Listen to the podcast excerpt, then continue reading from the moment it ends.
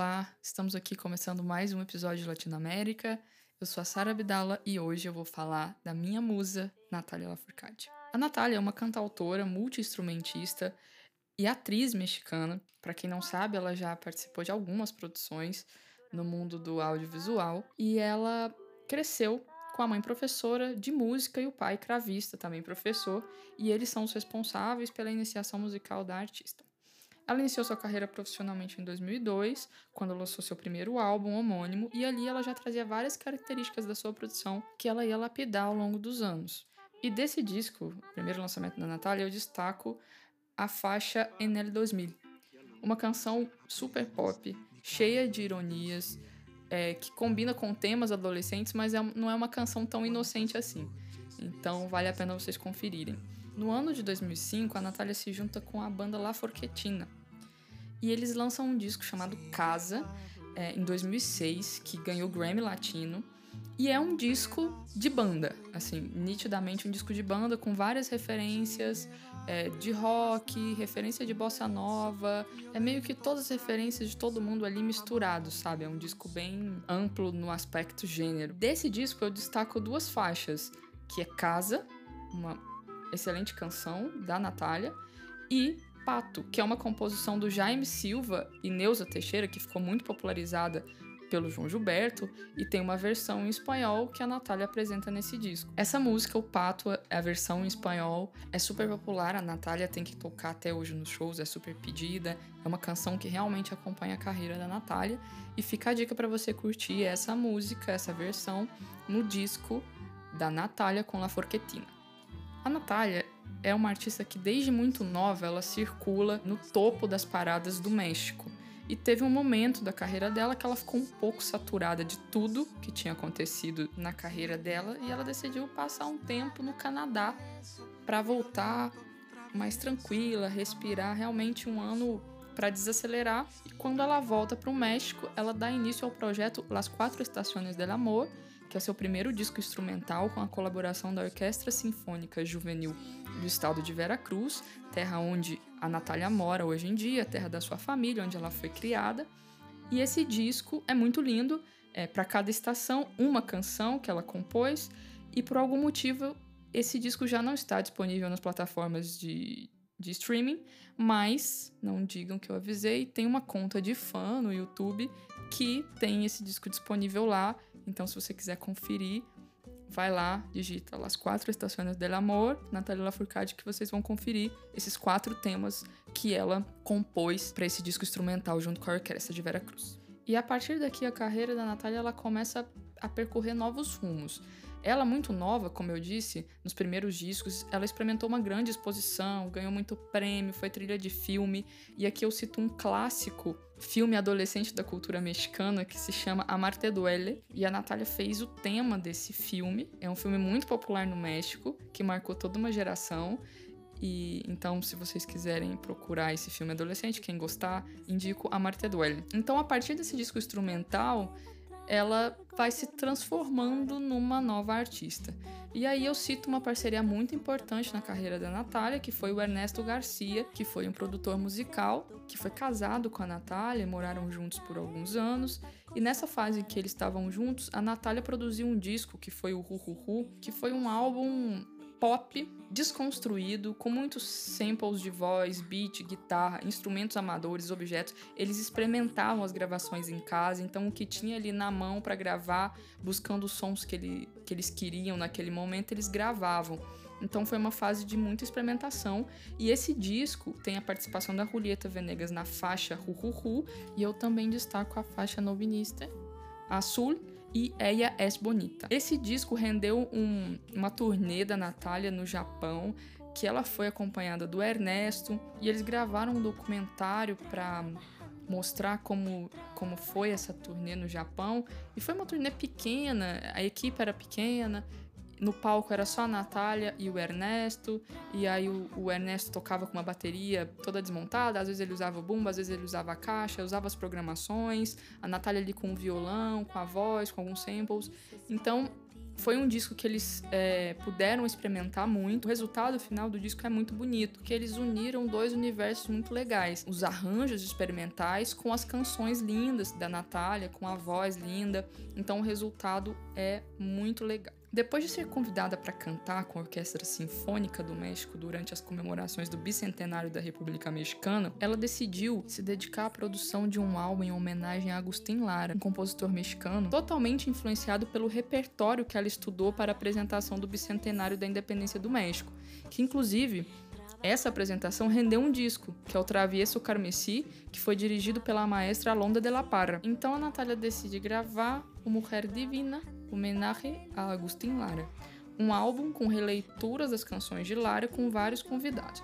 Esse disco tem uma atmosfera retrô em toda a sua concepção artística. Eu destaco aqui as faixas La Fugitiva, Mulher Divina, Farolito, que inclusive tem a participação de Gilberto Gil nessa faixa Farolito e tem outra faixa que o Rodrigo Amarante participa. O Ernesto e a Natália eles são fãs de música brasileira. Uma vez eu tive a oportunidade de bater um papo com Ernesto no México, em 2018, e a gente conversou sobre essas influências da música brasileira, o que, que chegava para eles ali no México, o que, que eles gostavam de escutar, e ele me falou que tinha o disco Ventura do Los Hermanos, que teve uma época da vida dele que ele escutou muito, que praticamente ele escutava todo dia, e que ele era muito fã do Rodrigo Amarante. O disco em homenagem ao Agustin Lara foi produzido pelo Ernesto e pela Natália e ganhou o Grammy de melhor álbum de música alternativa. Em 2015, a Natália lança Hasta la Raiz, que é um álbum super premiado, ganhou Grammy Latino de gravação do ano, Grammy Latino de canção do ano, melhor canção alternativa, foi um disco super bem recebido. O álbum é, fala sobre amores e desamores, onde a Natália chega com uma produção super bem feita. É um disco que eu costumo dizer que é um reflexo daquela Natália dos anos 2000, mas sem aquele mundo colorido adolescente. É uma Natália que já passou por muita coisa, é um disco que fala sobre começo e fim de relacionamento, então é um disco bem denso nesse sentido de canções de amor. E eu destaco as canções Hasta la Raiz, Antes de Huir e Lo que Construímos, mas é um disco para você escutar inteiro, porque ele realmente é muito bonito. A partir daqui a gente entra num novo universo, o universo Mussas da Natália, que ela foi influenciada pela música tradicional mexicana, por suas raízes, desde o projeto do Agustin Lara, que ela debruçou em repertório de música tradicional do México, e música tradicional da América Latina. Então ela entrou nessas referências e decidiu produzir um disco acompanhado de Los Macorinos, que são dois violonistas muito conhecidos no México que acompanharam durante anos uma cantora mexicana, uma cantora tradicional de música popular mexicana, que é a Chabela Vargas. Então esse álbum Musas é uma homenagem ao folclore latino-americano com releituras e composições originais. A partir desse disco, particularmente, eu julgo que a Natália atinge um pico muito interessante de produção cultural. Ela entra num modo de pesquisa profunda sobre música latino-americana e decide produzir esse disco que é simplesmente lindo. É, com um repertório maravilhoso, é realmente um estudo da música tradicional mexicana e latino-americana. Ela produz dois volumes desse álbum. Um foi lançado em 2017 e outro em 2018. Desse disco, todas as canções são maravilhosas, mas eu vou ter que destacar algumas, né? Então eu vou destacar Tu Se Sabes Quererme, que é sacado com Quererte, que é uma versão da chilena Violeta Parra.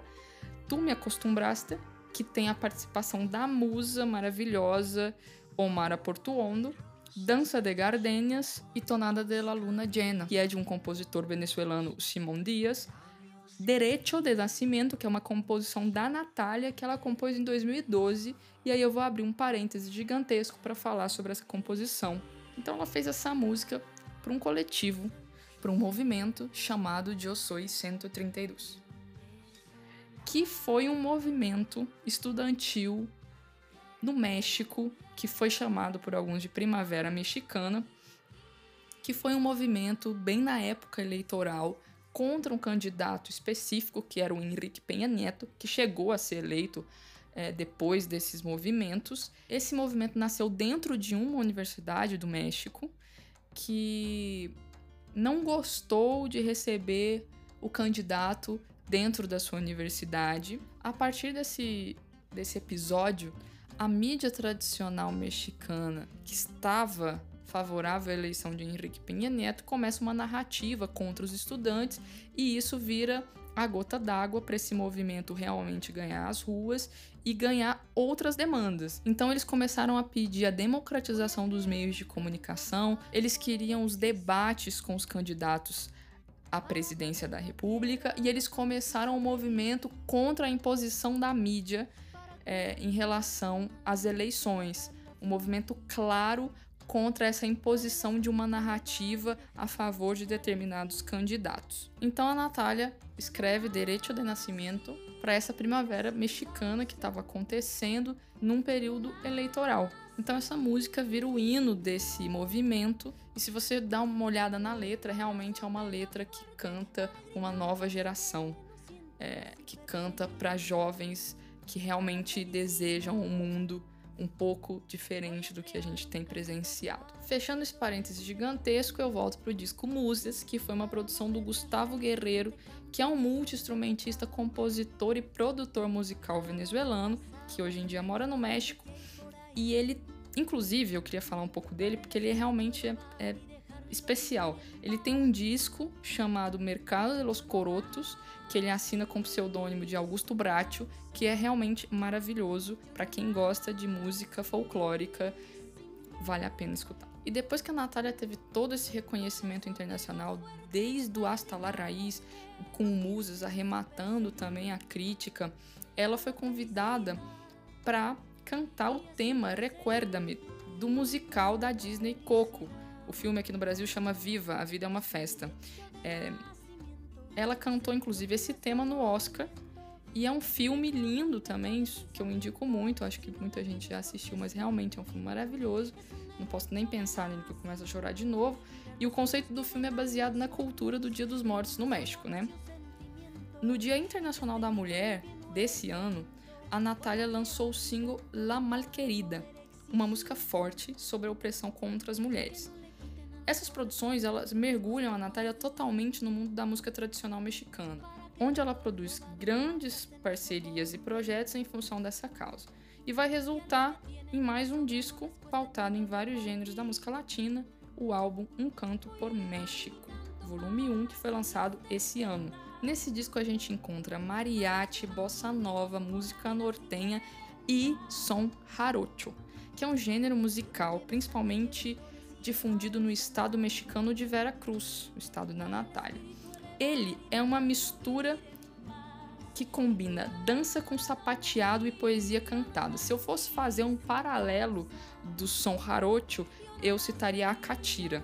Então, o som jarocho é um gênero que mistura as culturas pré-colombianas com os sons provenientes da Espanha e da África. O projeto desse disco aconteceu depois que a Natália decidiu fazer um show beneficente para a reconstrução do Centro de Documentação do Som Jarocho, que foi destruído por um terremoto em 2017 então toda a concepção artística desse disco vem a partir desse show que ela convidou vários artistas para cantar com ela e toda a renda do show seria destinada para a reconstrução do centro de documentação.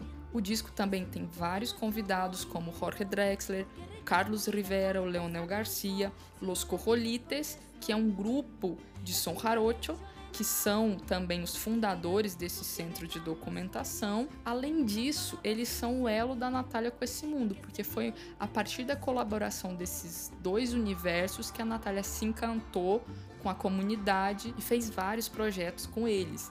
Então, esse disco, uma parte da renda da venda dos discos vai para essa comunidade para a reconstrução desse centro de documentação. Eu também queria destacar que o projeto audiovisual do single Mi Religión, que está no disco Um Canto por México, conta com vídeos gravados em pontos históricos da cidade de Guanajuato e na cidade de San Miguel de Allende, que são centros históricos importantes da República Mexicana.